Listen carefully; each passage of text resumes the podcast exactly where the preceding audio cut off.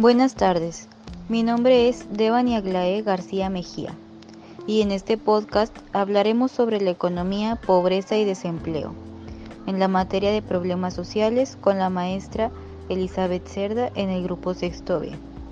Los integrantes son Lisbeth Rubí Hinojosa Zapata, Alejandro Raúl García Luna, Axel Daniel Cruz Vázquez y Andreu Fabián Lara López. Iniciaremos con la economía. La economía es una ciencia social que estudia la forma de administrar los recursos disponibles para satisfacer las necesidades humanas. Los ingresos son todas las ganancias que suman al conjunto total del presupuesto de una entidad, ya sea pública o privada, individual o grupal. En términos generales, los ingresos son elementos tanto monetarios como no monetarios, que se acumulan y que generan como consecuencia un círculo de consumo-ganancia. Buen día, mi nombre es Lisbeth Rubí Hinojosa Zapata y yo les voy a hablar sobre las propuestas para mejorar la economía. En el primer punto podemos ver que es implementar nuevos empleos para las personas de áreas rurales, como por ejemplo la ganadería, agricultura y la producción de materias primas. El segundo punto es eliminar obstáculos de crecimiento, como la tasa de ahorro. En el tercer punto, facilitar la apertura de empresas. En el cuarto, reducir los costos de tarifas de telefonía local, larga distancia y celular para disminuir los costos de operación de las empresas de comunicaciones. En el último punto podemos ver reducir las tasas de interés bancaria, como los créditos que se le devuelven más baratos o pueden ser en sí los mismos. Pobreza.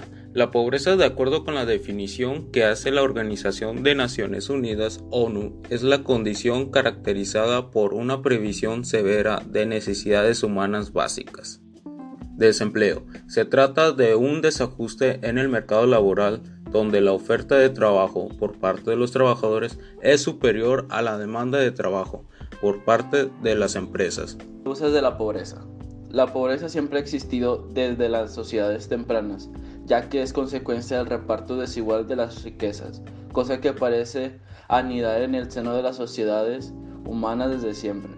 De hecho, la palabra misma proviene del latín pauper, que significa infértil, probablemente asociado a quienes cultivan tierras menos generosas que los demás.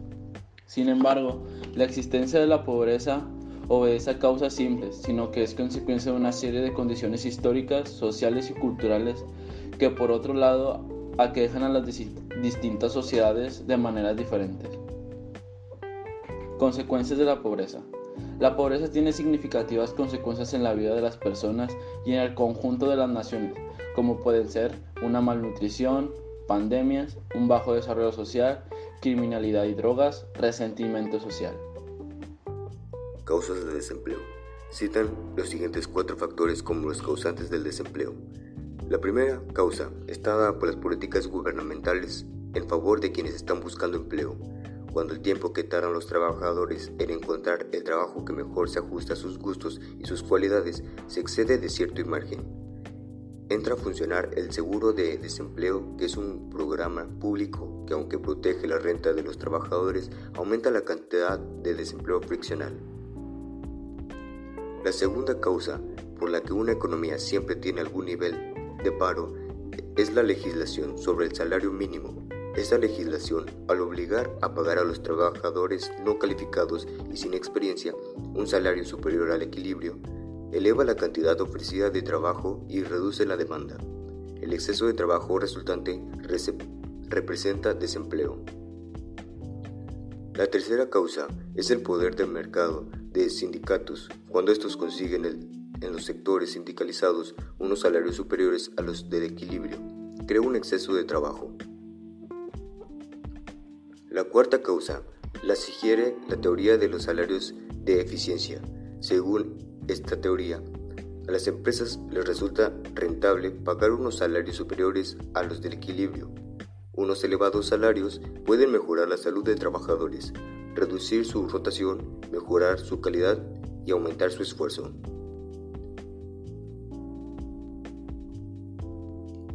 Consecuencias de desempleo son menos calidad de vida, Al tener menos bienes, son menos las necesidades del individuo puede satisfacer.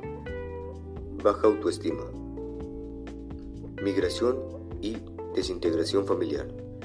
En numerosas ocasiones, el proveedor debe buscar otro destino para garantizar el bienestar económico de la familia. Buen día, mi nombre es Lisbeth Rubí Hinojosa Zapata y yo les hablaré sobre la pobreza en Nuevo León. La pobreza en Nuevo León, de acuerdo con los resultados de la medición de la pobreza del 2018, del 14.5% de la población, la entidad vivía en situación de pobreza, es decir, 773 mil personas aproximadamente. El desempleo en Nuevo León, la tasa de desocupación en el estado subió de 3.3% en diciembre del 2019 a 4% en el mismo mes del año pasado. En base a lo anterior, la tasa de desocupación en el estado subió a 3.3% en diciembre del 2019, a 4% en el mismo mes del año pasado. La pobreza en México en 2016 se registraron 9.375.581 personas en pobreza extrema, el 7.6% de la población mexicana. Esta cifra fue menor en 1.9 puntos porcentuales a la reportada en 2014. Sin embargo, la proporción se incrementó en tres de los 32 estados, que son Tabasco, Aguascalientes y la Ciudad de México. El desempleo en México.